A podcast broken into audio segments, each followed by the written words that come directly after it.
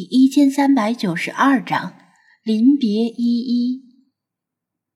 普通人看不出警官证的真假，就算把证件摆在眼前也认不出。不过很少有人随身带着假的警官证吧？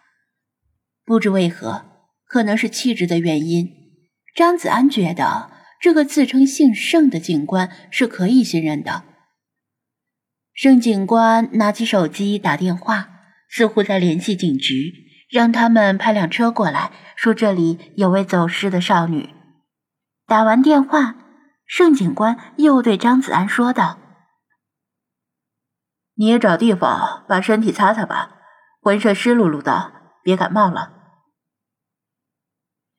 他盯着张子安，欲言又止，似乎是想说最好再去医院检查一下眼睛。张子安毕竟年轻体壮，好吧，体壮不壮放在一边，起码是个年轻男人，没感觉到冷。本来被海水打湿的衣服，经风一吹，再加上他的体温，基本已经干了一半。对方是好意，于是他点头答应。他回头看到庄小蝶驻足于数米之外。神色复杂的盯着轮椅少女的背影，却没有靠近的意思。可能是因为潮水还在持续上涨，他担心汉服的裙角沾到湿的沙子不好清洗。至于复杂的眼神，可能是来自于美女之间的竞争意识，担心自己的容貌被比了下去。庄小蝶毫无疑问是绝代佳人。但如果轮椅少女的相貌对得起背影，差不多与庄小蝶旗鼓相当，但他们两个的穿衣风格截然不同，前者是繁复而华丽，后者是简洁而清纯，其实没什么可比性。再说，后者行动不便，庄小蝶的竞争意识完全是多余的。张子安如此认为。张子安又跟着盛警官说了几句闲话，看到不远处一辆警车驶来，并且停在路边。两位女警官下车走过来，这才算完全放心。盛警官迎过去，指着这边跟两位女警官说明详细情况。盛警官，我先走了。张子安向盛警官挥了挥手中的纸条，意思是。会打电话询问后续情况。他迈出一步，衣襟突然一紧，低头一看，是被轮椅少女的一只手拉住了。怎么了？还有什么事儿吗？他问道。不过想起轮椅少女不会说话，就算问也没办法回答。他用另一只手指向地面。咦？他看到地面上。写着几个歪歪扭扭的汉字。谢谢你，西瓜。讲道理，这里是中国，看到留言是汉字，不是很正常吗？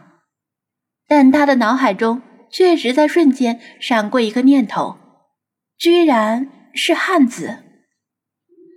他敢肯定，沙滩上之前是没有字的，所以这几个是他写的。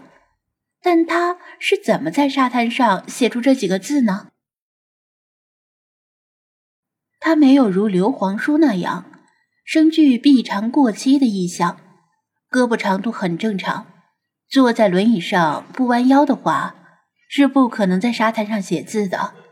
而他没有见到他弯过腰，那么真相只有一个，就是他是用脚趾写的字。这说明他的双腿虽然行动不便，但可能只是暂时的，起码还能用脚趾写字，并非如他想象中那么严重。他由衷的替他感到欣慰，也希望他的嗓子只是暂时说不了话。不过西瓜是什么鬼？他很喜欢吃西瓜。他笑道：“不用写。”任何人看到这种情况都会跑过来帮忙的，警察们都是好人，你好好配合他们的工作，他们会帮你找到家的。另外，病痛只是暂时的，你要努力康复起来。后面一句是他的揣测，毕竟他不清楚他坐轮椅的真正原因。他静静的听着，手却依然拉住他的衣襟不放。张子安挠头，这可怎么办？他不能一直站在这里，也没有必要跟他一起去警局。那强行把他的手甩开吗？他的视线落到“西瓜”二字上，灵机一动，说道。我现在还有点事儿要做，不过等我有时间的时候，我会给盛警官打电话，然后去警局看你。去的时候还会带上又甜又大的西瓜，怎么样？片刻之后，他似乎是轻轻点了点头，松开了手。他还是真的很喜欢吃西瓜呀！张子安哭笑不得。对西瓜这么执着的妹子倒是很容易满足。那么再见了，我一有空就会去看你。他挥手。不过感觉他去了警局之后，可能很快就会找到他的家人，把他接回家去。他也挥挥手。张子安转身，紧跑几步走到庄小蝶身边，说道：“抱歉。”让你久等了。本来看你好像有心事，所以打算带你到海边散散心，没想到遇上这种事儿，耽误了时间。没什么，他依然神色复杂，而且情绪有些低落。那就走吧，我已经吹够海风了。把他自己晾在一边这么久，他不高兴也很正常。张子安不知道该怎么安慰他，但如果让他再选一次，他依然会选择去救那个轮椅少女。对了，刚才你看到海面上有一艘冲锋艇没有？就在那片海域。他指着海面问道：“一是想找个新的话题，二是心里始终耿耿于怀。”没有，他摇头。果然是眼花了呀！难道是传说中的海市蜃楼？嗯，那算了。反正最近无法解释的事情还挺多的，不差这一桩。他无奈的笑道：“既然他不想留在海边，他就带着他走上环海大道，重新往市区的方向走去。走了一会儿，他隐约察觉背后有视线。”回头一看，只见那个一直面对大海、背对众人的少女，被盛警官推着调转了方向，正望向他这边，但离得远了，面貌已经看不清。他再次向他挥手，而他也挥手回应。好险！飞马似以无形无质的姿态在空中高速掠过，无数只光点在他身后紧追不舍。抱歉，我只能帮你这么多了。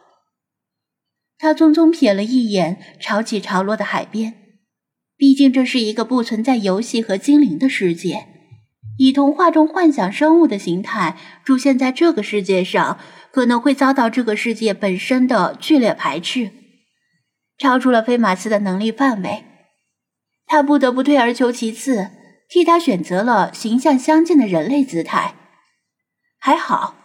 他听他对直播间的粉丝们朗读过那篇童话，希望没有帮了倒忙。